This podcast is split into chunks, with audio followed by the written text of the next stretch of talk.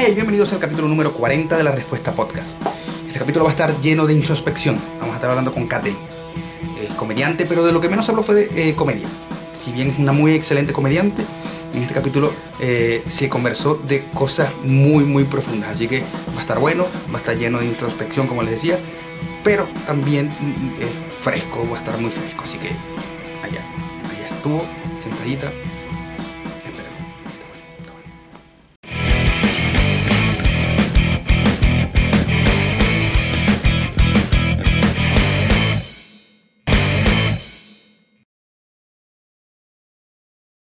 Este, Lo único que te voy a pero pedir es que me abras esto y empezamos. Porque es que con estas uñas no me las he arreglado.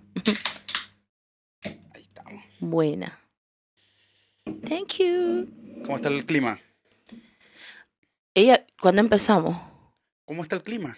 Ah, ya empezamos. Ah, es para empezar así mi pose, tú sabes. No, no Ta, hemos comenzado, pero sí, sí, sí. En algún momento. ya No, yo pero tú sabes de- que me da risa porque eso de preguntar cómo está el clima es como conversación de Uber.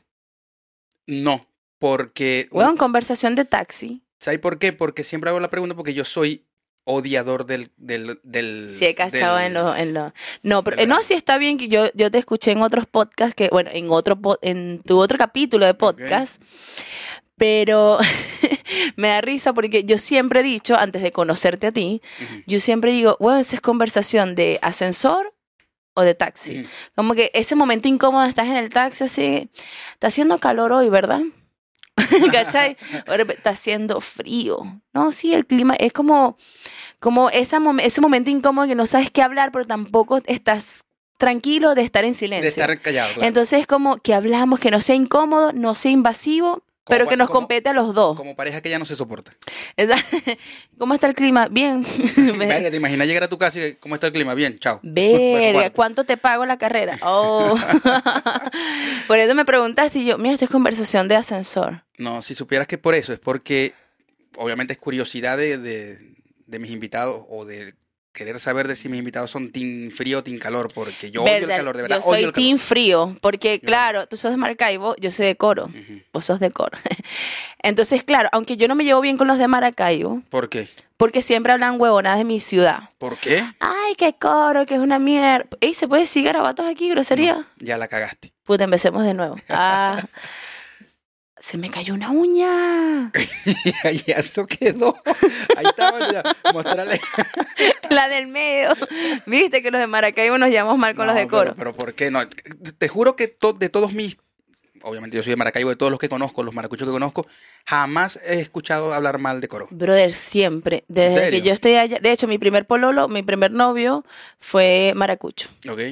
Y él así como, ay, no, es que, ay, no me gusta coro y tal. Y yo así, Mierda, pero ¿por sí. qué haces aquí? Pues? Mira, mira, qué, qué huevona. Es por las pudo playas. es que qué huevona pudo haber hablado si nosotros lo primero que hacemos en vacaciones es ir para las playas del Es que será- y. Te estoy hablando que esto, este, este concepto de que no me llevo bien con los maracuchos no es desde ahorita, es desde que tengo como 13, 14 años. Claro. ¿No será que soy vos? Puede ser, puede ¿Por ser. qué? No, pero siempre hablaban mal. Qué raro, qué raro. Entonces yo decía, pero ¿cómo van a hablar mal de algo si se la pasan ahí? ¿Es verdad? Pero bueno, X, igual tampoco me gusta la comida maracucha y yo quería empezar este programa así. Viste, ahí sí es controversia. Hay O- ojo, no es que le controversia. tenga que gustar a todo el mundo la, la comida maracucha. Y antes de que conversemos, bienvenida, Kate. Buena forma de empezar. No me gusta la comida maracucha. Bienvenida, a ver, me hace sentir mal. En realidad Eh, no. Otra, otra, otra comediante excelente que tenemos acá en Chile es, es de Falcón o de Coro. Coro, O sea, Estado Falcón. Estado Falcón, pero de, de Coro. de Coro, Coro, Coro. Del Pero- hospital de Coro. Ah, bueno, nació en el hospital de Coro. eh, Así de pobre. Excelente. Perdón, mami. Yo creo que en Venezuela la mayoría nació. de- de En nuestra- hospitales, de ¿verdad? nuestra, de nuestra, o sea, contemporáneos con Es que nosotros. para acá gastar en clínica. Sí, creo que en la clínica te atienden peor. Sí, sí, no. O sea, eh, mucha eh, plata y es como, no sé, abandono total. De, verdad que, que Venezuela siempre se caracterizó por buenos hospitales. Y buen Claro, pero igual también te trataban mal. Pero es que son- Póngase ahí, abra las piernas, puje. Oh, ¿Te era gratis la wea. Sí, me acuerdo que me gritaba yo, ya voy a nacer. Yo, "Ah, sal, deja la flojera, ve, desde chiquita, pa, pa, pa. ya son mis traumas aflorando, ¿viste? Y eso que estoy tomando agua. Y eso que es agüita, aunque ya tenemos por aquí algo, una, una, una bebida Mi espirituosa. patrocinante en mi mente. ¿Te imaginas? Fuera Ojalá. una buena 30 kilos más si fuera mi patrocinante. ¿Verdad? Yo creo que sí. Yo creo yo, yo estoy seguro de que yo tuviese más de 30 kilos. Si Bro, tú sos de saber. Maracaibo. O sea, podemos hablar en la misma onda de que el, somos team frío. Sí. Porque en Coro era lo mismo. Yo nunca salía de un aire acondicionado. En mi casa habían seis, éramos derrochadores. Había aire en la cocina, había aire en los cuartos, había aire en el auto, en todos lados. Sí. Entonces, ya se me fue la idea, pero Me imagino que es por lo, del misma, lo de la cerveza. ejemplo. claro, entonces uno siempre una chelita, o sea, una cerveza, pa, dos tragos se iba porque, Mm. ¿te acuerdas la La polarcita? Bueno, será mucho, más bien la, Ah, la, la, la más pequeñita. sí. la Lai, que era como agüita, la Zulia, de hecho, paz, listo. Pero cuando uno llega a Chile y ves esta cuestión, ahora me falta esta uña, y yo tengo la cita el jueves con la chica, ¿viste? Por no atenderme hoy. Es- esta cuestión es como dos por la Lai. Sí, sobre Este, son- este es de, cuare- de 4.8, pero la mayoría Imagínate. aquí son de 5. Esto más la marraqueta, por eso tengo esos 20 kilos de más. No es por Pero- mi ansiedad. ah. Pero con gusto. Son Sí, 20 que gustan. O sea, que- Ver, que te no tanto, porque cuando voy a las tiendas, te- y ahora que no te puedes cambiar en la tienda, tengo que ir a mi casa, probármelo, decir, no me quedó, ir y siempre termino gastando más. Ya va, que quiero volver al, al- al- ¿Por qué no te gusta la comida maracucha? Mm, Ojo. Yo sabía que te dolió, yo no, sabía no, que te no, dolió. No es que me dolió, sino que es, es- es bastante conocido que la comida maracucha, por ser muy, muy variada, muy condimentada, gusta, porque tiene mucho sabor. Yo creo que mi relación Y con es Maracaibo... Primera vez que alguien me dice que no le gusta la comida maracucha. Primera si la otra vez me dijeron ridícula. Una señora que acaba de conocer me dijo, tú sí eres ridícula. Yo le dije, hice taller y todo. Te lo juro. Hice un taller de, cómo hacer el ridículo, sí, con Alessandra en la Escuela del Humor allá en Venezuela. Saludos, empezó el curso ahorita. En febrero no me está pagando por esto, pero en verdad hice un taller de cómo hacer el ridículo. Y esta señora me dice, tú sí eres ridícula, ¿cómo vas a decir eso y tal? Oh, ¿cómo vas a decir eso? Ah, era maracucha. No, pero porque considero que no me gusta la comida maracucha. También es algo de la adolescencia. Creo que mi adolescencia estuvo muy frustrada por Maracaibo, Ok. por este primer amor. Ah, esto, porque es too much. Es como, hey, dame una arepa. No es una arepa con jamón. Ey, los venezolanos en todo comemos bastante. Eso no se discute. Creo que los chilenos no los recuerdan a cada rato. Ay, ustedes, oh, un mordisco, una empanada, un mordisco, la empanada con salsa. Pa, pa pero considero que la empanada maracucha es la versión 5D del venezolano. Como que, bueno, una, no sé, una arepa, ¡pa! La tumbarracho. ¿Pero por qué? Entonces, como, mm, yo como por lo visual. Entonces, Claro. cuando me sirven algo que no, no sé cuál es la, cuál es la entrada, la, me, me aturde. Claro, te, te- Eh, patacón, yo sí me gusta el plátano. Este, ah, chinazo. Me gusta el plátano, pero no es como que yo me paro un día, necesito plátano en mi vida. No. Yo sí soy fan del plátano. Sí, No, no tanto por ser maracucho. mucha pero- gente es sí. fanática. Mi hermano, o sea, plátano con queso y mantequilla. Sí. Me encanta, al horno me encanta, pero que yo diga, necesito plátano. O sea, si hay un plátano que se me atravesó, ya, me lo como, verá qué rico, verá que me encanta. No. Pero no es que me voy a ir al mercado, a O sea, la lo que vega. no- lo que no te gusta de la comida maracucha no es el sabor, no es la sazón, sino la cantidad. Es Sí, eso lo que. La presentación. Porque lo peor de todo es que ni siquiera me he sentado a comerme una tumba rancho. Mm. Ni siquiera me he sentado, bueno, sí, una vez un patacón gourmet. Y fue como, ah. Bueno, pero es que eso era comerte un, un bocado nada más. entonces Supongo. no... Comida maracucha no puede ser ¿Qué gourmet. otras cosas? Porque para mí comida maracucha es tumba rancho y patacón. ¿Qué otras cosas hay? Eh, le estoy hablando al menos regionalista del- de, de- de los maracuchos. pero no es que no sepa. Que de loca. Pero es que es lo principal. Pa' mí era el eso. patacón, el patacón, el, el tumbarrancho, está el, agüitesapo, pero que, que esa es... O sea, ya va, si me querías conquistar con la comida maracucha, creo que decir sapo, que no me gustan los sapos. Ah, bueno. Viste, esta relación viene de, de vías pasadas. Esta weá ya no es de ahorita, esta vida. Viste, agüite sapo. Lo que pasa es que, mira... ¿Qué es eh, agüitesapo? Con eso sí no te dejes llevar por el nombre porque eh, todo el que la prueba debe dar quedar encantado. Yo no la he comido todavía porque eso lleva huevo y lleva jamón, si mal no recuerdo. Eh, y yo no puedo comer ni huevo ni jamón. No por vegano ni por nada, sino No. porque soy alérgico. Se me, puede caer, se me puede caer bastante mal. Entonces, eh, evito todo lo que es el jamón, los embutidos. Pero general. ¿qué es la vesícula? No, no, no, no. Es un. Mira, voy con la parte técnica de mis, de mi- de mis males. el huevo, por ejemplo, te pongo el ejemplo del huevo, que es el natural que no puedo comer, lo natural. Eh, tiene una, una proteína o algo que protege al feto. Ya. Se llama... Albúmina. eh, no, no, me acuerdo. Una verga rara y larga que no me recuerdo el nombre. Lo busqué hace muchos años. Que lo utilizan en forma artificial para mantener los embutidos que no se pudran, o sea, para O mantenerlos. sea, el huevo es un embutido que fue. No, chica. El huevo utiliza. Es- loca. Escúchame, el huevo es- utiliza esa, esa cuestión natural para proteger al feto. O sea, agarra un que- chorizo, le sacan algo y protejan algo. Me estoy confundiendo. ¿Qué es esto? Nadie me dijo que este podcast era así. me quedo así dispersa, ¿viste? Voy, voy, voy otra vez, voy otra vez. El huevo de forma natural viene de la gallina. ya lo Mm. ¿Qué que- es primero, la gallina o el huevo? Ah, de ti, güey. Las dos salieron juntas, esas coño madre. El huevo y la gallina aparecieron las dos ahí, para que la mamá pudiese tener un pollito, Exacto. un, un hijo. Este, eh, de forma natural tiene una, una cuestión que protege al feto. Esa cuestión natural la utiliza el ser humano de forma, de forma artificial para que eh, los embutidos no se pudran. No recuerdo el nombre que es. Ese, esa cosita me cae mal a mí, muy mal en el estómago. Eso es exótico. Yo soy súper exótico.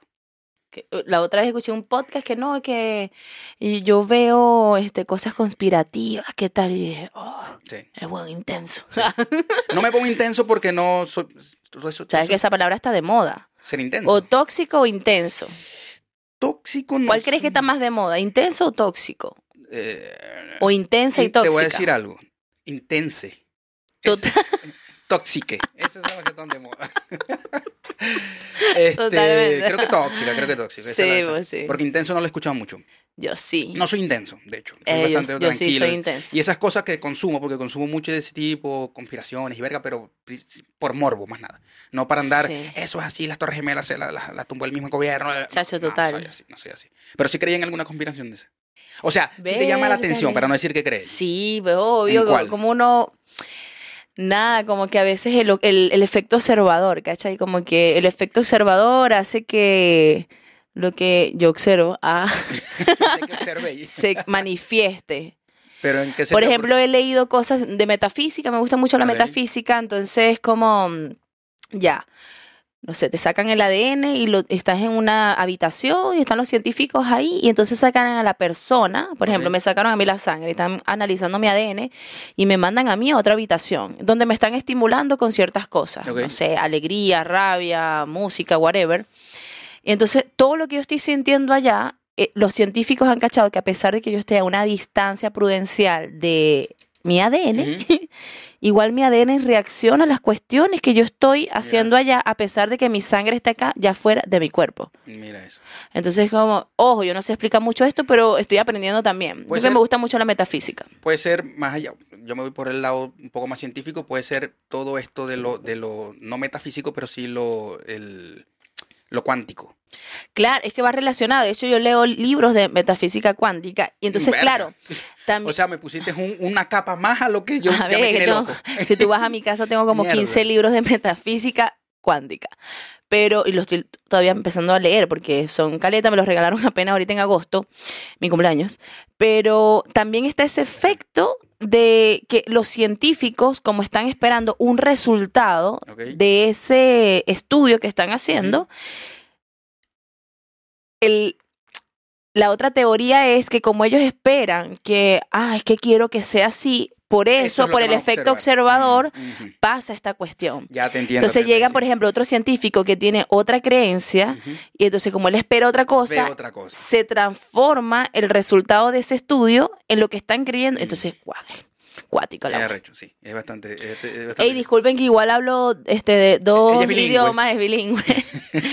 Soy bilingüe, vos. Mira, pero es que, es que hablar, hablar chileno, o por lo menos tener los modismos chilenos, es prácticamente tener otro Gracias. Yo uso los modismos porque idioma. Sí, sí. en verdad mi respeto. O sea, yo tengo tres años y medio acá y con cuea puedo decir una frase, era, ¿qué wea? Así, ¿qué pasó, hermano? Ah, pero como que tratar de tener una conversación larga no, no tengo, no he desbloqueado ese nivel. Pero sí ocupo mucho las palabras chilenas, Mucho. los modismos, bastante, sí, de hecho. Porque bueno, me la paso con muchos chilenos. En la comedia, cuando yo llegué, estoy ahora como muy como muy agradecida de que ahora hay muchos colegas venezolanos. Cuando yo empecé, no. Mm. Cuando yo empecé aquí, ojo, cuando yo empecé aquí, yo, de hecho, mi primer curso, yo era la única venezolana. Cuando empecé en el grupo de comedia con los que estaba eran puros chilenos.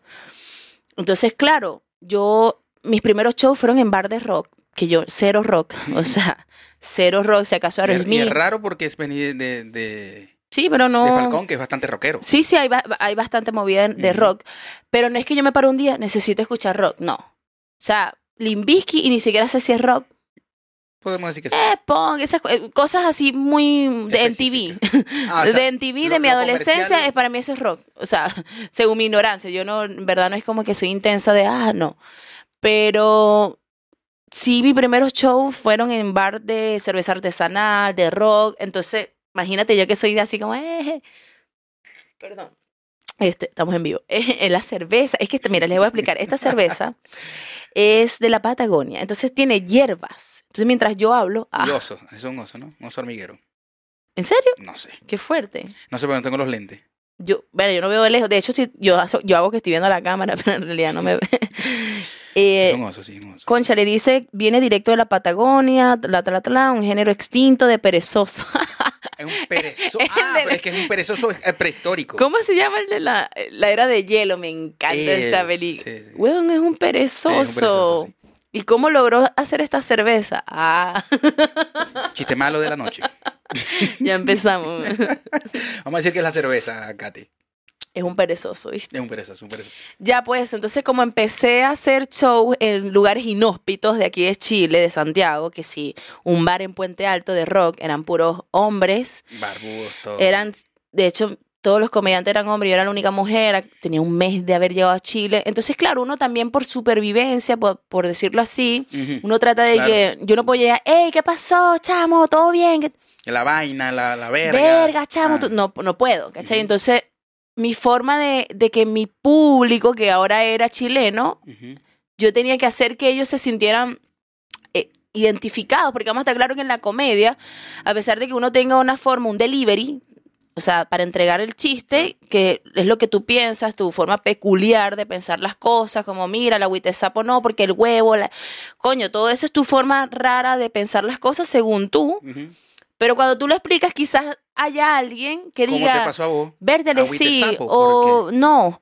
Entonces, lo ideal, según yo, hasta ahora, lo poco que sé de la comedia, es que uno tiene que tratar de que el público se sienta identificado contigo. Entonces, claro, yo no puedo llegar a pasármelos a llevar, eh, no sé qué, chamo. Sí, yo tengo mi esencia venezolana y eso se nota de aquí a la China, la sonrisa, el carisma, qué sé yo, todas esas cosas que nos identifican a la mayoría de los venezolanos. Pero yo pensé, y me lo enseñaron en el primer curso que hice acá, que debería ser universal. Y a pesar de que me contradigo en usar modismos chilenos, es porque estoy acá, pero todos los temas que yo uso por lo general son De universales. Oh, bueno, tú y yo nos hemos presentado juntos, Sí. que se habló de amor, del sexo o las relaciones. De hecho, eh, tu, tu, tus rutinas son muy, muy sexuales. y, eh, siempre fue así. En posiciones, no. De hecho, ya toda, toda- cada, cada posición del Kama Sutra es una rutina. ¿verdad? Exactamente. En- en Por eso es inagotable. Vayan a cada show una posición diferente. Qué fuerte. Ojalá, Y imagínate. siempre fue así. Desde Venezuela, Vértele, ejemplo. es que en Venezuela, sí, todo empezó porque salí con un profesor, qué fuerte esto. Entonces, Mamá, aquí vas a escuchar muchas cosas que... no, lo peor es que, bueno, como ya mi mamá se murió, la loca está escuchando todo. O sea, porque por lo menos si estuviera viva, estaría en Venezuela y no me escucha, a menos que lo vea luego. Porque, pero con la señal que había en Venezuela, no, como que eh, con internet. tuve sexo. Entonces mi mamá, verga, ¿qué dijo Katherine? Bueno, tuvo sexo. pero ahora como está en todas las dimensiones, como, verga, mami, perdón. Pero eh, todo empezó porque yo contaba esta, yo soy sin filtro, yo cuento toda mi vida. Entonces yo, no, que salí con un profe y tal. Y cuando lo estábamos haciendo, el loco, que quién sabe lo nosotros. Yo, verga, Luis y Mónica. ¿Qué, Luis? El loco tuvo un orgasmo, pero nivel Dios, weón. Casi Luis me, y Mónica. me puso 20 en la, en la materia. Y eso yo lo contaba a mis amistades así del teatro y todo. Me decían, weón, que te pasan cosas locas, weón. Entonces empezaba a contar cosas así como, marico, es que los hombres te invitan a salir, es como que mi pizza por una vagina. Entonces, weón, por último hubiese pedido la pizza con doble de queso y la gente se caga la risa, pero eran como cuentos de estupideces que me pasaban a mí. Y entonces empezaron a decirme, marica, lánzate, lánzate a contar todas estas cosas. Entonces, de ahí parte este tema de, de empezar en la comedia por todas estas ridiculeces que me pasaban en términos de relaciones, muy random. Entonces sí, en realidad creo que todo esto de la comedia empezó así, o cosas de pueblerina, porque yo vengo de coro y me mudé a Caracas. Entonces todas estas historias empezaron así, pero casi siempre estuvo relacionado con el amor, la intimidad. Y es un tema en el que me siento muy cómoda porque, bueno, siempre soy muy, como que es mi estudio. Si yo fuera científica, mi estudio sería todos los días salir con cinco tipos y probar a ver qué sucede con cada uno. Qué cool. Porque estoy eh, llegando a un fin último para las próximas generaciones. La eh, antropóloga del sexo. obviamente, siempre. Siempre, siempre. Bueno, y aquí, aquí entonces te diversificaste todo, todo tu, tu repertorio de, de situaciones y, y da como, dio como resultado esto. Exacto. Eh, la- la- Casi la- siempre hablo de rutinas. eso, que si me gustan los son- hombres mayores. buenos. De hecho, mi papá una vez me fue a Qué ver fuerte, sí. y, y fue parte de tu show y lo disfrutó como Ese tenés video quedó buenísimo en Instagram, viste que lo Ah. publiqué y yo digo, no, es que a mí se me olvidan las cosas y tal. De hecho, papi, ¿cómo estás y tal? Bueno, quedó muy bueno. No, Eso no, es lo sí, bueno mi de... papá, mi de- papá lo disfrutó bastante. me bastante, gustó, me bastante. gustó. Hay otra, hay otra, hay otra eh, temática que estáis tocando ahora. Y lo supe, bueno, conversando, porque esta, esta conversación tiene por lo menos un mes de estar, o más, Chacho, sí. de estar eh, eh, gestándose. De hecho, se gestó en un mes. Esto duró, duró un mes. Acaba de nacer eh, el podcast entrevista. 40 de la respuesta. Total. Es el 40. Entonces, es, es la parte esta que, que te interesó de las, de las cartas, leer las cartas y todo eso. Cierto. ¿Por qué? ¿Por qué ahora eso? O sea, ¿por qué ahora eso? Ey, ojo, esa parte yo todavía no la he incluido en mi rutina. Yo, de hecho, solamente pocas personas, muy pocas personas, saben de esta parte mía. Vértele, más nunca vayan a una entrevista y tomen cerveza, ni antes ni durante, porque pasan Durante es estas... peor. Vértele, sí, que, que mal, y de paso está caliente, me siento en España y todo, no sé por qué dije eso, pero, esto, bueno, nunca he ido a España. Ah, Nunca- pero aquí, es igual, aquí toda la cerveza te la entregan caliente. pero es que dicen que en, en España toman cerveza caliente. No No, sé, una teoría de hace muchos años. Mm. Me gusta ese reloj. Perdón, yo soy muy dispersa. Eh, ¿Qué estábamos hablando? Ah, nadie sabe. Cuando O digo sea, que, nadie sabe. Ahora, ahora, fue, fue un, un desliz mío haber preguntado por las sí, claro, Coño, ojo, yo igual las traje. No, pero es porque tú me habías mencionado anteriormente. Ah, voy a leer las cartas. Ah, ya, pues yo entrevisté a una, vi el video y tal. Yo vi la entrevista. Entonces yo dije, ah, ya", o sea, no la vi completa porque, ajá, eh, una hora y diez esta weá. Dura una hora y diez. Dije que lo iba a cortar un poco. Ya, bueno. Conmigo, qué casualidad. Conejillo de India es Catherine. Ah, cortarla pues ya habla mucho. Bueno, pero si vos tenés de conejillo de India, todos los hombres que pasan por vos, coño, me toca a mí tenerte de conejillo de, de India. Qué fuerte. Me disculpa, eso lo dijo él, no lo dije yo. No joda, yo le Todas mis citas de Tinder, recuerden, tenemos otra oportunidad. Ojalá y me escuchen todos. Mira, si a mí me escucharan todas las citas tuyas de Tinder, tuviese mil millones de suscriptores. Viste que los perros me siguen, güey. 10 210 agua al sol, weón. O es una perra, porque perro, también perro. me siguen. Perro, perro, perro. No, mano, mira, yo te voy a decir una la verdad. Yo, la gente que me conoce saben que yo hablo mis locuras de siempre, desde que tengo seis años siempre dicen, "Ah, la loca, porque yo siempre hablaba de este tema de las relaciones, cuando era adolescente siempre tenía curiosidad por el contacto físico, o sea, siempre hablaba de estas cosas y eso era mal visto. Sí. De hecho, todavía, es mal Todavía. visto que una mujer hable desinhibidamente. Y ojo, yo soy muy tímida para muchas cosas, que esa es la otra cara de la moneda. Como a veces me ven muy, ah. Entonces, de repente, a la hora de la chiquita es como, ay, ella mata al tigre y le tiene miedo al cuero. Pero no es que una cosa es que yo hable porque me, me interesa hablar y qué dicen las personas, y otra es que en la práctica yo, hey, dale, vamos con todo. O sea, nada que ver. Pero sí esta parte holística, le digo yo, o espiritual o mística, que puede ser, coño, nada más mi hermana, sigo diciendo groserías, perdón, Eh, importa, mi hermana, Aquí no hay filtro. ya buena, mi hermana y mis amigos más cercanos son con los que yo siento confianza, porque, ojo, yo tengo 29 años. Y yo me acuerdo que de Adriana, ¿sí te acuerdas tú? Sí, cómo no. Bueno, hace tiempo la wea. Mucho, sí. Y yo desde esa época, yo, Adriana Asi, Walter Mercado, yo así, wow, wow, y tal. Y me- como que siempre me atrajo esa cuestión. O lo poco que sabía era que signo eres tú, Escorpio, un intenso. Ale, siempre yo estaba pendiente de eso. Y la gente como que, qué loca, nada que ver. Y no saben que ahora todo el mundo, ¿qué? Mi carta, mi ascendente. Ya. Yo siempre he tenido esa llama por dentro de, de toda esta parte mística, Sí. pero Cayetano. Porque ya era suficiente con hablar de sexo, ya era como mucha, yo fuera una, yo creo que fui bruja en otra vida, me sepultaron, me lanzaron, me quemaron, porque en esta vida prácticamente me, ha me han quemado, esto fue muy fuerte lo que acabo de decir, en esta vida me han como crucificado mucho por hablar cosas que se supone que las mujeres no, deberían, de hablar. Claro. Como que por lo que yo hablo, entonces me, me Me etiqueta. encasilla- te encasillan. Me encasillan, Sí. como, ah, es que la weona habla de, de sexo, entonces no sirve para ser esposa. Ah, como la weona habla de que hay que probar con relación hasta conseguir el hombre o la persona indicada, entonces la weona no eh, una mujer fácil. Siempre he tenido que vivir con esa cruz y sabes que al final, hoy día, que ya soy una mujer más empoderada, lo veo como un filtro para que al final la persona que va a estar conmigo esté conmigo porque sabe quién soy Quién soy, cómo y soy, cómo soy claro. y me acepta y me ama así. Entonces ya no, ya no me doy latigazo porque obviamente antes si hasta tus papás te decían, Catherine, compórtate, y es como, pero ¿por qué si no estoy hablando nada? ¿Cachai? Entonces esta parte mística en realidad acá en Chile, no sé si has cachado que en Chile las mujeres o hay una onda más de la naturaleza, Sí. más de la conexión con que si la luna, X, Y, Chica, y va más en ascenso. Exacto. Entonces aquí he sentido más libertad, pero todavía paulatinamente, de decir, hey, leo las cartas. Pero ojo, cuando digo que leo las cartas, no es que yo me preparé en un curso o... no. Eh, Sí he estudiado bastante, sí me gusta mucho leer como tú, e investigar cosas y tal. Y ahí he descubierto que al final la conexión con aquello que nosotros podamos creer que es más, a- más allá de nosotros, algo más elevado, en realidad es una conexión simple. Sí, acá tenemos un micrófono, tenemos luces, todo para que se vea espectacular en el podcast. Pero esa conexión de yo conectarme con tu energía y con la mía, cuando me dijiste, hey, se cayeron las cartas, las toco, no. Yo te dije, no, marico, tócala. Porque al final, en una cosa más profunda, tú y yo somos uno. Somos de la misma fuente, según esta teoría. No sé si estoy errado o no, pero me, me hace sentido. Solo que somos como. Bueno, esto me va en la bola. Una vez soñé. Ah, Vamos con la señora. una vez. so- No, es que todo está relacionado. Ah. Ah, una vez soñé que estaba frente a mí toda mi familia. Mi papá, mi mamá, mis hermanos, los más cercanos, como la línea más directa. Mi papá, mi mamá y mis hermanos.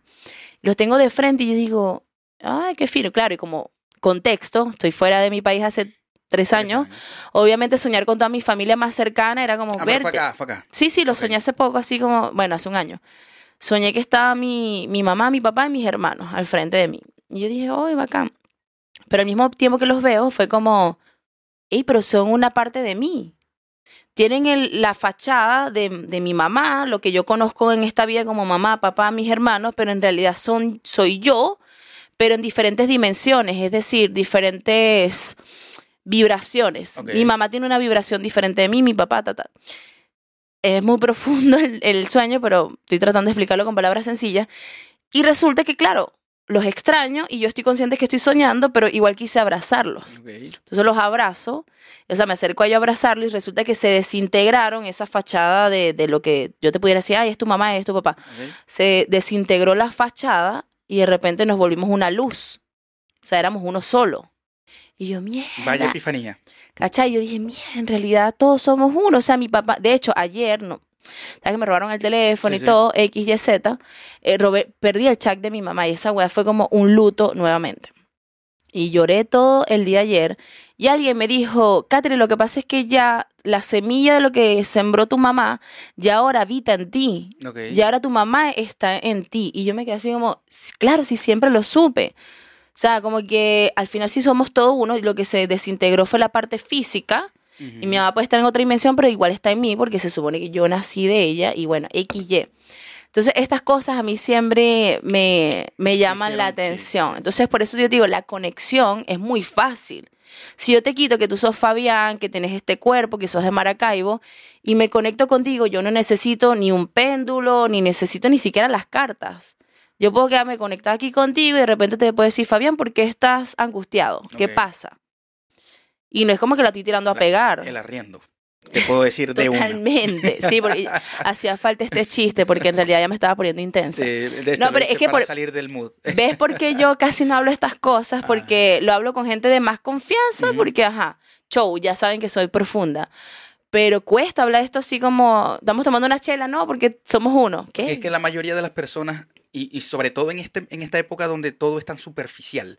Ahora me estoy diciendo que las mujeres tienen un, tienden, o eh, mujeres y hombres, porque lo he visto en muchos hombres también, sí más en las mujeres, esta tendencia a lo espiritual, a lo metafísico, a lo, a lo, a lo in- in- intrínseco en el ser humano, pero lamentándolo mucho estamos en una época superficial 100%, y el Mm. que una persona te sienta, se siente al frente de ti a hablar estas cosas, lo va a aburrir, porque además son cosas que se quedan. Estamos acostumbrados a ver el Instagram donde lo que se ve se va. Vemos, Mm. vemos, vemos, vemos, vemos, se va, se va, se va, se me olvidó eso. De hecho, te lo dije que el podcast, yo vi una parte, pero la gente no quiere tener tiempo. Exacto. Entonces, una hora, sí, hay gente, es verdad, hay gente que consume una hora de un podcast, de algo en YouTube, pero por lo general es porque lo hace reír o algo, pero si es O porque es muy fan. Sí, o porque, eh, pero este tipo de cosas que uno se ponga muy intenso, tienes que ser alguien que en verdad lo está estudiando o en verdad te interesa, pero si no es como, ay, ya, chao. Porque es como, no, no quiero pensar. Exacto. Si yo estoy consumiendo este tipo de material, no es porque quiero pensar. La mayoría del común denominador no quiere pensar. Si se, si se mama una hora de un podcast o algo, es porque ah, me están haciendo reír, está hablando estupideces. Y ojo, no lo digo de manera despectiva, digo estupideces en el sentido de ah, risas y tal. Es porque la gente ya está cansada de pensar tanto en sus problemas, en el día a día, cómo pago el arriendo, cómo- que, weón, ya me reí, no me interesa estar pensando si Claro. somos uno, si nada, no me interesa. Entonces, eh, por eso el cuento corto es que no lo hablo con mucha gente, por eso. Y en realidad cuando leo el tema de las cartas lo he hecho con gente más íntima, que ya saben que soy dark, intensa, y más bien, te lo juro, me han pedido que le lea las cartas. Y lo- yo date, he hecho llorar gente, hay gente que capa el loli así como, mierda. Entonces, ahí yo vuelvo a comprobar que en realidad no importa que yo no haya hecho un curso, porque al final yo, tú me puedes decir, Catherine, yo estoy atravesando un mal momento, yo no me va, no voy a, a sugestionar lo que yo te vaya a decir por esa Con cosa que que, yo conozco. No, Ujú. yo voy a limpiar, voy a procurar limpiar mi energía y este momento, y si te saco la carta me voy a conectar en que eso que yo te voy a leer a ti sea algo que te ayude a ti. Esa es mi forma de leer las cartas, o sea, de que yo te diga, ya Fabián, yo te voy a leer la carta, pero no me digas qué es lo que tú quieres saber. Simplemente yo la voy a lanzar, me voy a conectar con que eso que va a salir te ayude a ti y no me digas nada. Entonces es algo más íntimo. No es como esta cuestión de, no, ¿y ¿qué, qué me va a pasar? ¿Me puedo ir a Estados Unidos? ¿Me puedo ir? No. No, no me digas nada, yo te las lanzo. Son palabras muy profundas, porque esto es un tarot evolutivo. Te la lanzo y tal, y yo ruego a las energías que ojalá llegue a lo más profundo de ti, porque son muy intensas la- las palabras que salen ahí. No es como te vas a casar en tres años, no, esa weá no existe. Bueno, y es que dijiste algo clave porque cuando estuvo aquí la, la yo la voy a llamar bruja porque ella le encanta y le, le fascina que le diga bruja porque para ella las brujas eran brujas eh, y, ella se Me cree encanta. bruja. Este, Pero que es para... Ah, bueno, termina la idea. me decía que el- las cartas simplemente es algo que se utiliza, pero la energía viene de ella.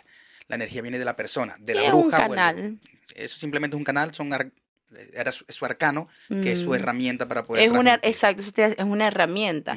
Y te iba a preguntar qué es para ti bruja, porque, ojo, yo tampoco es que me las sé todas, pero por lo que he entendido, por ejemplo, un hechizo, que uno le dice, ay, me hizo un hechizo, en realidad leí una vez y me hizo sentido, que un hechizo es en realidad enfocarse en algo, un objetivo, y por, por eso al final lo logras. Que es decir, que si tú haces un hechizo, lo que uno conoce de hechizo es que tú te imaginas a una bruja en una Un olla, caldero lanzando cuestiones y está haciendo esas cuestiones.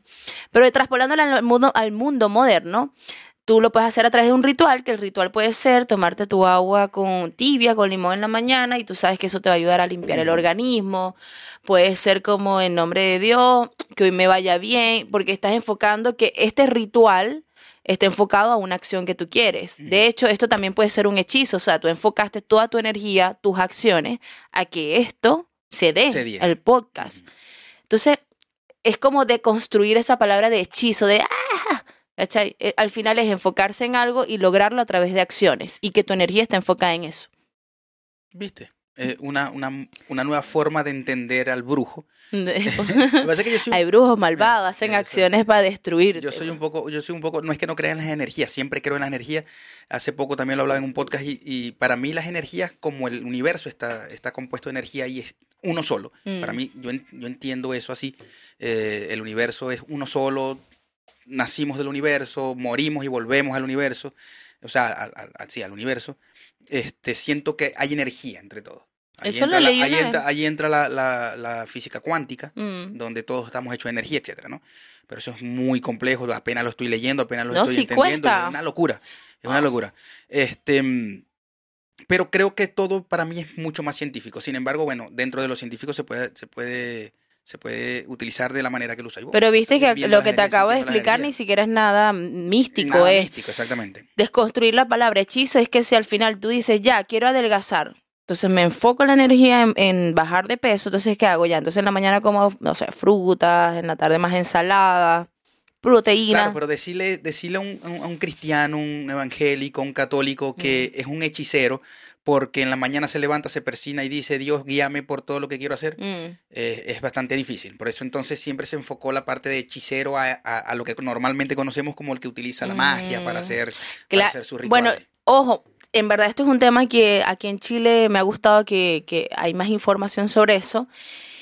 Sí, con tantas cosas que a veces nos consume el día a día, que si el trabajo, ¿cachai? Bueno, tú en tu caso, tu esposa, tu hijo, el perrito, todo, la familia.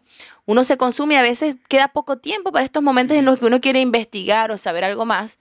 Y me pasa lo mismo, o sea, yo he investigado un poco sobre las brujas. ¿Y por qué les decían brujas? Porque en realidad eran mujeres que les gustaba estar en contacto con la naturaleza, les gustaba bailar con poca ropa. Recordemos que en esas épocas mucha Mostrar ropa. tobillos era un, era un Sí, era pecado. Exacto. Entonces, claro, dicen, no, que las brujas eran malas y en realidad cuando revisas un poco más, es que eran simplemente mujeres que estaban muy conectadas con la naturaleza porque les gustaba bailar entre el bosque, con poca ropa, porque, bueno, mata claro, esos vestidos hasta acá un montón, o sea, no me imagino para ir a orinar, que la villa, me orino encima del Bueno, vestido. Bueno, pero si fíjate, en la época de la, en la época eh, de los reyes, 1400, 1300, las reinas, princesas, sobre todo lo, lo hacían ellas y utilizaban unos vestidos bien holgados que por dentro había como, co- era como de, de- de hierro, de un, ar- un armazón, por encima estaba la tela y ellas no orinaban.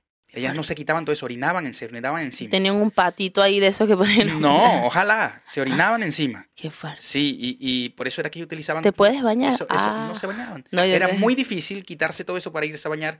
O sea, y- y- e ir a hacer pipí, ¿me entendéis? Con razón, los reyes y toda ¿Sabéis esa gente se acostaban con hombres.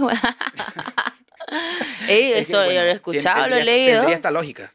Lo he leído, o sea, lo he leído, lo he escuchado así de textos que se supone que los escribanos eh, tenían todas estas cuestiones de escribir cosas, pero luego lo quemaban. Por ejemplo, en la biblioteca de Alejandría, que se quemó casi todas las cosas que escribió. Cleopatra, sobre también todos estos menjunjes que le dicen de esta hierba con esto, no sé qué. Y yo también escuché que la, la gente de alta alcurnia, los reyes y no sé, toda esta gente tenía sexo con hombres, pero o sea, era porque a la mujer la veían como un objeto para Que solo tener que allí. para para procrear. tener hijos, exacto. Era solo para procrear, entonces no les atraían nada. En cambio, los hombres, el poder, entonces al final eso era atrayente. Mm. De poder a poder, entonces al final era visto como, ah, tengamos sexo. Sé que es muy fuerte lo que estoy diciendo, pero no lo dije yo. Lo he leído. Pero Carlos Magno tenía su. Uno su- nunca sabe si es Carlos verdad. Magno, digo yo. Alejandro Magno. tenía su, su, su, su pareja que amaba, la que más amaba era hombre. Era su, su, general principal. Por O sea, eso. Bueno, pero eso era una cultura distinta. Y a, a lo que voy, gracias por abrirme esta puerta, porque yo soy fan de los, de, fan de la, de la mitología nórdica y de toda la, la historia nórdica. Y a mí me encantan los vikingos, era por eso, porque eh, no ocurría eso. O sea, no era que no ocurría porque hasta homosexuales, o sea, eran y no, y no había problemas. Pero en cuanto a lo que mencionaste con las mujeres, ellos eran, las mujeres eran muy libres en comparación con el, con el otro lado de Europa. Mm. Eran súper libres, ellas tenían derecho a divorciarse, tenían derecho a tener sus tierras. Si se divorciaban, ellas podían quitarle las tierras que le dieron a ellos o que se unieron. Ah, no O sea, sabía. increíble, increíble. Podían ir a pelear. Mm. No era lo más, lo más, lo que más se estilaba para las mujeres, pero podían hacerlo. Eh, sin embargo, bueno, el hombre siempre con un estatus un poquito más por encima, Exacto. pero tenían mucha libertad. Eh, Era muy No, distinto no a, lo, a lo- sabía. sí, sí. Eh, Pero estudialo, sí- estudialo vos que soy una mujer ya más, más No, sí, igual a mí me gusta el tema de la filosofía. Mi expareja era filósofo y con y de hecho la, la razón por la que salí con él era más en modo amistad, bueno, que después se construyó una relación fue otra cosa, pero yo decía, vértele un filósofo vivo. decía, quiero le di de bola, sí, yo sé que parece mentira, pero en realidad cuando leí Mash en Tinder era por eso. Yo decía, vergación, Ah, filo- con un fantasma. No dijiste vergación, este, este coño me está, me yo está dije, jodiendo, un güey. filósofo vivo, yo dije, like, ¿cachai? Y con él, de hecho, nuestras citas, en vez de ir a un bar, que también lo hacíamos, por supuesto, nuestras citas en la semana era sentarnos a leer Platón. ¿Cachai? El banquete chucha. para saber qué opinaba yo del amor según Platón y empezar a A debatir. filosofar. Exactamente, filosofar. Entonces, claro, ahí con ese contexto, él escribía sobre, por eso yo siempre digo en mi rutina de, de, de stand-up, que mi exnovio, porque ahora es exnovio, es feminista, que era tan feminista que ni me tocaba, o sea, No. era, era como ese chiste porque él escribía artículos sobre Simone de Beauvoir, que por cierto la tengo acá, no sé si, ah, bueno, ahí está. ¿Viste? No es mentira lo que estoy diciendo. Qué fuerte que no sabía que iba a hablar de esto y al final terminé. Ahí está. Todo está conectado. Pues sí. Eh, él escribía sobre Simón, que Simón tenía una relación con Sartre, que era Jean-Paul Sartre. No sé si se pronuncia así, pero ellos dos tuvieron una relación de 50 años, pero nunca vivieron juntos, cada quien vivía en su casa. Simón salía con chicas, eh, de hecho es una de las primeras madres, aparte de Virginia Woolf, de, mm, del feminismo. Y era porque ella decía, bueno, la mujer, la mujer tiene derecho Fuera. Sí, fue afuera. La mujer tiene derecho a salir con... Y ella tiene unas frases, pero así potentes, que eh, yo decía, wow, interesante, porque claro, eh, fue más recién ellos, no sé, hace 20 o 30 años que murieron, no sé si me equivoco, pero la forma en cómo llevaban. Si yo tengo 29 y todavía a mí hasta los 15, 20, 22 años todavía me trataban como, no, que tú no puedes salir, no, puedes, te pueden llamar a las 10 de la noche porque a las 10 de la noche llaman solamente a las putas, o sea, te estoy hablando que eso fue recién hace 6, 7 años. Imagínate hace 30, 50 Mm. años que una mujer dijera, ay, yo salgo con él, pero también salgo con ella y con él. ¿Qué?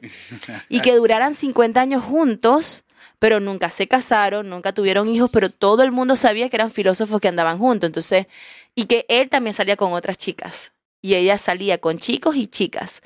Entonces, coño, todas esas cosas a mí me llaman la atención porque a veces no sabemos si estamos evolucionando o, o involucionando. Yo creo, yo creo que, yo creo que a nivel de, de sociedad, eh, Nos repetimos. ya va. Eh, es que quiero separar la parte, la parte sensible humana con la parte eh, pensante y evolutiva Mm. del, del- del- del ser humano.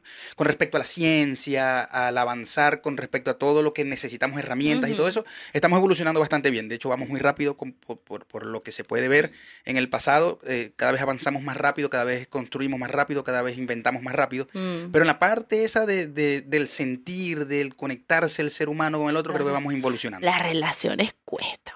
Vamos involucionando, sí. Es que, es que, es que no, todavía no, no, no llegamos a entender y llegar a ese punto. Al punto de que ellos dos se amaban. Y ya. O sea, que era lo que les valía. Lo que Se les servía, a su manera. a su manera. Y, y el otro no le reclamaba nada, quizás ella no le reclamaba. Pero cuando él se murió, ella sufrió, Dios hizo porque había ayuda. porque había amor. Ella dijo, y lo peor es que ella también amaba a otras personas.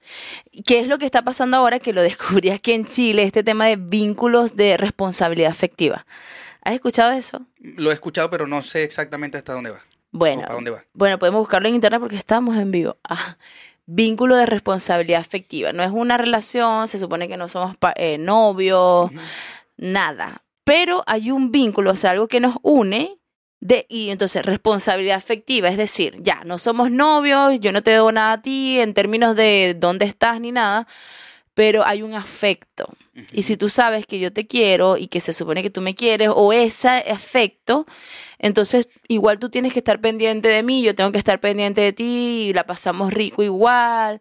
No sé, es algo muy nuevo. De hecho, los psicólogos, yo he visto algunas páginas en Instagram que ya están sacando publicaciones explicando esto y de hecho yo lo busqué en, en internet y ya también hay varias páginas donde se habla de esto Ok.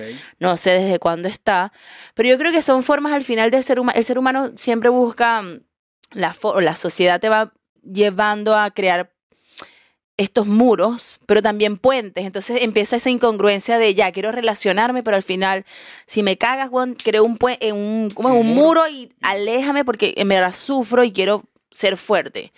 Pero también se están buscando formas de crear puentes. Entonces, estos puentes entran donde entra el poliamor, Mm. el de ya, bueno, quiero estar con él, pero si él me dice que también le gusta la otra chica, el otro chico, bueno, entonces creo que empiezan a esta diversidad de tipos de relaciones. Que todavía hasta el sol de hoy hay gente que, ay, ¿qué? ¿Te gusta este Yo- tipo? no ojo, sé, mira, es muy yo no- raro. yo no es que esté en contra de eso porque cada quien es feliz como lo pueda llevar. Pero es que es una no tengo locura, problema, no imagínate. tengo problema. No, Yo no tengo problema con que cada quien pueda hacer lo que quiera. Pero lo que sí puedo saber, o sea, lo que sí puedo decir, y porque lo he leído, el, el gran porcentaje de las personas que comienzan con una relación de ese tipo no terminan juntos.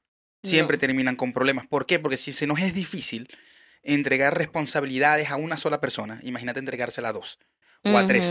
O que, o que, o que, o esperar responsabilidad de la otra Claro, pero es que por eso se... No, si yo también pienso lo mismo que tú, o sea, no es solamente llegar a tener una relación, Mm. porque todo el mundo, ay, pero y, y tú, tú tan bonita y por qué tan soltera y tal, yo, pero si es, es fácil, yo puedo buscar cualquier chico que me esté pescando y yo le diga, ella, salgamos. Listo. Y yo puedo tener ya una relación, el tema es mantenerla en el tiempo, construirla, cultivarla. Pero creo que este tema de, de responsabilidad afectiva, al final es como, ya, no funcionó, terminamos, porque al final no hay nada. Claro, Y hay- puede hay- quedar esa amistad porque finalmente no funcionó a nivel romántico cuántico, nada. de- a nivel metafísica cuántica. no funcionó, pero no, como se supone que fue un vínculo así, como, ah, entonces también se puede desintegrar ese vínculo de responsabilidad afectiva, pero como al principio se habló de, hey, yo no soy tu pareja, no me puedes celar, ¿no? Entonces al final es como, ya terminamos algo que es un vínculo, pero podemos seguir siendo panas o hablarnos de vez en cuando y no hay, pasa tener, nada. hay que tener mucha, mucha eh, Pero eh, creo que es- fuerza emocional para eso. No Pero creo que- em, Inteligencia ah, emocional. Inteligencia emocional. Pero es eso, yo pienso, según yo, por toda la vida me gusta, me ha llamado la atención este tema de las relaciones, porque es lo que más cuesta. Efectivamente tienes razón. Sí, a nivel científico o lo demás hemos avanzado más rápido porque tenemos de referencia unos antecedentes brutales. Esta gente que hizo las pirámides, yo no sé cómo chucha lo hicieron. Y entonces uno va avanzando en cosas tecnológicas y bueno, ojalá sigamos avanzando.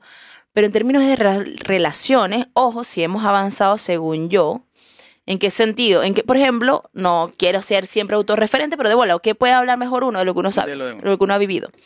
Y ayer me pasó que cuando publiqué todos estos videos llorando en mi Instagram, yo no sé, quizás habrá gente que nunca me llegó ningún mensaje mala onda, gracias a Dios.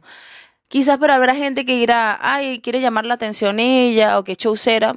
En realidad me da lo mismo porque yo sé que el fin último sí necesitaba un momento de desahogo, pero también una de las razones por la que lo, lo hice es porque también sé que hay mucha gente que yo, gracias a Dios, tengo con quien hablar. Mm. Fabián, así sea contigo que te acabo de conocer. Yo sé que puedo decirte un día, verga, marico, Fabián, me siento mal, güey. Brother, me siento así y tal. Y tú de repente me has escuchado, aunque te dé lata, pero me vas a escuchar. Pero hay mucha gente que no tiene, y más con la pandemia, se sintió más la soledad. Claro. Yo en la pandemia me enteré de mucha gente que estaba sola. Sola, sola, que me decían. Y de, de distintos países, porque bueno, gracias a esta Sí. globalización o inmigración intensa, pero también me ha pasado con nativos de cada país que me, no la pasé solo, no es que no tengo con quién hablar. Y uno dice, pero ¿cómo no?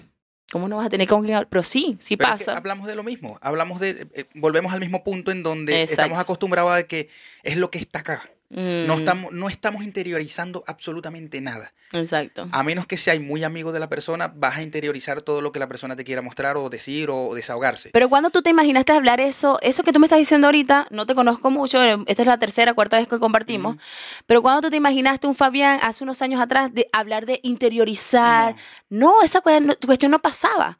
De hecho, siempre pongo este ejemplo recientemente, invité a un amigo a mi cumpleaños y me dijo, vale, déjame ver cómo me siento al final de la tarde, te aviso si voy a tu cumpleaños.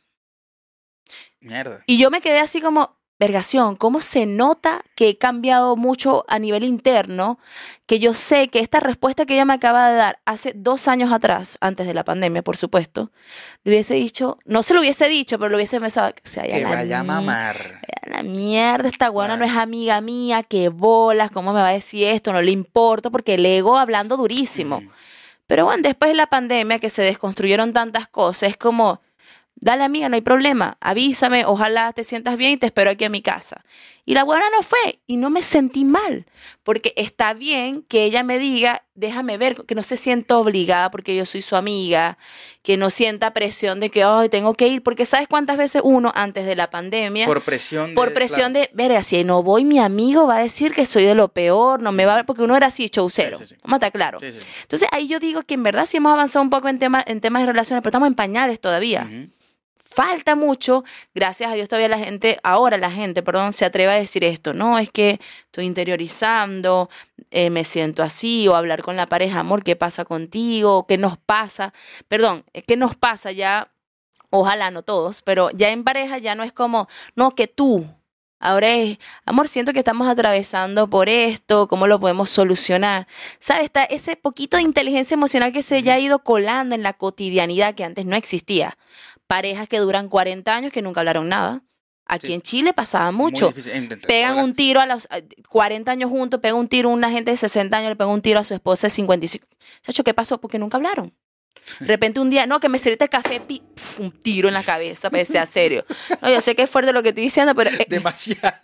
No, pero es porque yo sé que, pero viste, así se hablan los temas profundos. Coño. Yo te digo que a mí me gusta el tema de las relaciones y lo digo, la gente no habla, pero sí siento que hemos ido desconstruyendo un poco el hecho de hablar y normalizar las emociones. No siempre estoy feliz y no siempre estoy amargado, porque también hay gente que le encanta destilar el odio, Mm. el odio, el odio, bro, dame un cariñito, dame un amorcito. ¿Entiendes? Coño. Ya me puse intensa, pero es que me encantan las No, relaciones. pero está bien, está bien, está bueno, está bueno porque, porque es bueno también utilizar estos medios para que, Es que por lo menos para que se no es un chiste, que- ¿oíste? Es un Es no es contexto social Eh, de que los femicidios, o sea, yo, yo sé que es muy intenso lo que estoy hablando, pero si no lo hablo, Ya, pero es que ahí, ahí sí vamos a tener un poco de, de, de, de- de- de- de- de- vamos a chocar un poquito porque yo no creo en los femicidios, ¿qué crees creo tú? en la violencia, Claro, es violencia. violencia pero no femicidio. Pero si tú desconstruyes eso, ya me, me quedé pegada con la palabra desconstruir, yo de verdad a mí me impactó muchísimo. Ojo, en Venezuela no sé si te acuerdas, ¿cómo le decían a alguien que mataba a su pareja? Porque no vamos a hablar de que un hombre mató a su mujer. Homicidio. No, bueno, en. Venez- en Coro los periódicos decían pas- eh, crimen pasional. En Caracas también. Ah, bueno, pero crimen pasional era porque... crimen pasional, Sí, sí, sí, en realidad ¿cierto? se utilizó mucho, sí, sí. Sí, pues, o sea, razón, crimen pasional. Eso es lo que uno ubicaba. De hecho, mi mamá, que en paz descanse, mi mamá siempre me decía, Catherine, háblale claro a los hombres porque si no te matan. Y te estoy hablando que mi mamá no, no sabía nada de feminismo, no, nada. Yo nunca escuché, yo vine a escuchar de feminismo, fue aquí, disculpen la ignorancia, lo vine a escuchar fue aquí en Chile. Pero mi mamá desde los 14 años, porque yo siempre fui muy voluptuosa y sabes que las mujeres las protegían más y tal. Mi mamá me decía, usted háblele claro a los hombres, no los ilusione porque si no la matan. Porque era este tema, sí, no, sí es rudo. Yo ahorita que lo digo, en verdad era rudo para 14 Sí, años, claro. imagínate. Y, y era eso, crimen pasional. Pero cuando yo me mudo a Chile y empiezo a escuchar este tema constante de los femi- de femicidio, yo decía, pero ¿por qué pasa esto? Y según yo, no estoy diciendo que es la real, la realidad, yo decía, claro, analizando un poco lo, lo, lo que yo he vivido con chilenos, en verdad ellos son más para adentro. Y ojo, no quiero que suene despectivo, yo siempre lo he mencionado con ellos. No es como uno que uno exterioriza demasiado, Mm, los claro. venezolanos. El chileno es más como para adentro, quizás tira su talla, es bueno para la talla, pero es como con sus emociones más hacia adentro. Entonces yo, según yo, mi teoría de estos femicidios, que es violencia tácita, por supuesto, que muchos de los que matan a su pareja terminan luego suicidándose, es porque si tú analizas cómo son ellos, ellos no son de que ellos pueden hablar de- detrás de ti a la espalda. Ojo, esto pasa en cualquier país, por supuesto, pero he notado mucho esto acá y yo he analizado que es por eso, que es como no tienen este tema de hablar la situación de mira, arreglemos esto, sino que se van callando, callando, callando y explotan un día. Eso también pasa en Venezuela. Hay gente que no te dice nada los calladitos son peor. ¿no? Uno siempre ha escuchado eso, ¿no? Se ha dicho sí. Los calladitos son Sí. peor. Eso. Cuidado, que se es calladito. Mm. Ujú, exactamente. Pero bueno, es- son temas complejos, bastante Sí, complejos. no, que, de por eso verdad, no quiero herir sensibilidades, simplemente todo esto son teorías que uno va construyendo también para entender la vida, si al final eso es lo que nos apasiona, a ti te apasiona todos estos temas porque tú quieres llegar a un fin, a un, a un a- no sé, sacar A una ordenar. pintura. Lo que sí, lo que sí Completa. quiero- lo que sí ya yo entendí, lo entendí hace un poco, un cierto tiempo, no mucho, para acá, es que eh, lo que sí eh, entiendo de la vida, me voy a poner ahora sí un poquito más profundo, es que el que, el que quiera llevar una vida religiosa, porque es lo que siente que debe hacer, bien. El que quiera llevar una vida espiritual, pero fuera de lo religioso, bien. Mm. El que no quiera creer en nada, bien. El que quiera ser científico, bien. Porque eh, nos aferramos tanto a algo ciegamente y de la manera incorrecta que terminamos diciendo o, creyendo que todo lo demás está mal y Mm. sufrimos. Entonces ya yo estoy en una etapa de mi vida, ya que estamos en esto de la introspección, en donde soy feliz lo- con lo que estoy creyendo, con lo que estoy haciendo, con los que y si los demás quieren creer en eso, que crean. Creo que así creo que es la manera de vivir un poquito más feliz. Yo lo lo, que- yo lo lo que- vivo. O sea, si tú me preguntas, he ido a muchos templos budistas, eh, yo he cantado Hare Krishna, he ido a Namyo Horenge Kyo, Namyo Horenge Kyo, he cantado alabanzas, he ido a talleres de oración y o sea, yo he ido a todos lados. Si tú ves mis tatuajes, tengo de todas las religiones. ¿Pero por qué? Porque al final yo digo, bueno, según yo tengo una sola vida. Hablan de que hay vidas pasadas, vidas futuras, no lo sé. Hasta ahora yo soy Katherine en este momento y es lo que puedo recordar, lo que puedo saber. Y yo voy a en esta vida a, ver, a disfrutar o a ver todo y yo misma lo voy a comprobar. Ah, voy al templo Hare Krishna, voy a ver qué siento con esto, si me siento bacán, lo sigo aplicando, ahí veo. O sea, yo voy, a- me va llegando una información, veo cómo la aplico. Llegando información, veo cómo la aplico y al final, ah, con esta me siento bien. Vértale, con esta no tanto. Pero no es que ando señalando, no, es que esta gente, nada que ver. Es que eso no te va a hacer Y feliz ese es mi eso se- estilo. ese- eso que vas, está ahí expulsando de alguna manera este, se, se está, este, se te está también interiorizando en vos. Y eso trato de aplicarlo para todo. Si alguien me dice algo, procuro no tomármelo personal, sino Qué que digo, es una... Sí, difícil eh, por como somos los venezolanos. Claro, si al final uno siente, o sea, Mm. a veces hay una frase que le hace, pues yo dije, verte lo interesante, dice, no puedes decir que lo que alguien te dice no te afecta porque tú eres el que decide si te afecta o no. No, si somos energía, a pesar de que yo puedo decidir, hey, eso que esta persona me está diciendo no me define, pero a veces hay gente mala vibra, wow, que aunque tú digas, no, yo no voy a dejar que esto me afecte, pero hay gente que te llega y ¡boom! Uh. Yo soy muy así, esponjita. Mm. O sea, yo puedo después, después que siento el coñazo, la mala Dejarlo- vibra, dejarlo después yo decido, hey, ya va, esto no, no me identifica, no me gusta cómo me siento, pero de bola que sí te afecta. Es como cuando tú llegas a un lugar y aunque tú no sepas, llegas y es como, verga, está, Sentís la está tensa la la- situación. Entonces, sí, tú no y como, no, no te afecta, si a mí alguien me da un golpe de bola que me afecta, me va a decir que no me afecta. Pero bueno, la- lo- el, el punto, el punto al final que quiero llegar, por lo menos por el día de hoy, porque verga, me gustó la conversación. Chacho, porque hablamos fue, de todo. Fue distinta. Este, es eso. Creo que el- seguir el camino lo más feliz posible sin, sin joder al que al va caminando al lado. Y, y con lo que uno cree. Y ya Y está. usar todas las herramientas que tenemos a la mano, ojo. Y si al final uno no tiene, ojo, este ya es mi, obviamente mi punto de vista. Eso que tú dices, las cartas, el hecho de leer, aunque sea la mitología de algo y de ahí extraer, aunque sea los buenos principios, de la filosofía, el existencialismo, de donde sea, si tú puedes sacar una herramienta que al final te alivia el corazón. El Instagram incluso puede ser una herramienta que tú le puedas sacar algo bueno, que tiene sus momentos malos, pero bueno, esta vida es tan diversa que si al final algo te ayuda, aunque sea un perrito, te ayuda a sentirte mejor, a sacar una sonrisa, está mal, no está mal. Mm. Siempre y cuando no pases a llevar a otro. Entonces, al final, yo soy muy de esa onda, de si están las herramientas disponibles y las puedo usar para mi bienestar y ojalá transmitirlo a otros, brother, bacán. Y no hay que idealizar demasiado de que, ay, ella que se cree la Santa Teresa Calcuta. No, brother. Al final todos estamos apuntando para un mismo norte que es la felicidad, que siempre creemos que está bien lejos y en realidad está dentro Está de uno. Ah, ¿cachai? Catherine Rivas. Bueno, ¿qué más? ¿Qué, qué, qué mejor forma de terminar este capítulo con, con esa frase? Volverla a decir, Catherine, porque se te olvidó, ¿verdad? Me la cortaste, me la cortaste. Pero ¿cómo te la corté si la terminaste de decir? Coño, todos estamos remando para un mismo norte. ¿Qué es la felicidad? Ya, pero ah, estaba terminando. Dale pues, dale pues. Todos estamos remando para un mismo norte. No hay que idealizar demasiado la felicidad porque al final está dentro de uno. Eso. Señores, gracias, Kate, por estar acá. Brother, a la orden siempre. Puedes- eh, las puertas están abiertas, Caterina. Para las cartas. Ah, Eso. El, el próximo capítulo, o sea, el próximo, la próxima vez que nos Cuando tú veamos, quieras. puede ser acá leyendo las cartas. Verás, Tengo muchos, tengo varios ya que tengo que, que, que los Ahora todo el mundo lee las cartas. Ey, pero te hace un curso de sanación cuántica con el péndulo, así que de repente te leo el péndulo y todo. Vaya a la verga. Señores, suscríbanse. Suscríbanse que es fácil, es, es gratis, es rápido, no tienen ningún tipo de problemas con hacerlo porque con eso no le van a cobrar nada. Así que pendientes por allí. Gracias por los que estuvieron allí, gracias a Kate por estar por acá y gracias a Fela. Ojo, vayan arroba fela-creativa, siempre, siempre creando y Tienen que ir a ver, porque si no ven no van a conocer. Así que arroba fela-creativa. Gracias y nos vemos en un próximo episodio. ¡Chao! Chócate. ¿Ya? Allá, allá vas para donde miran. sí, eh, estoy viendo las dos cámaras. Me recordaba mi época de televisión. Después hablamos de eso también. Sí. Es que no, no me-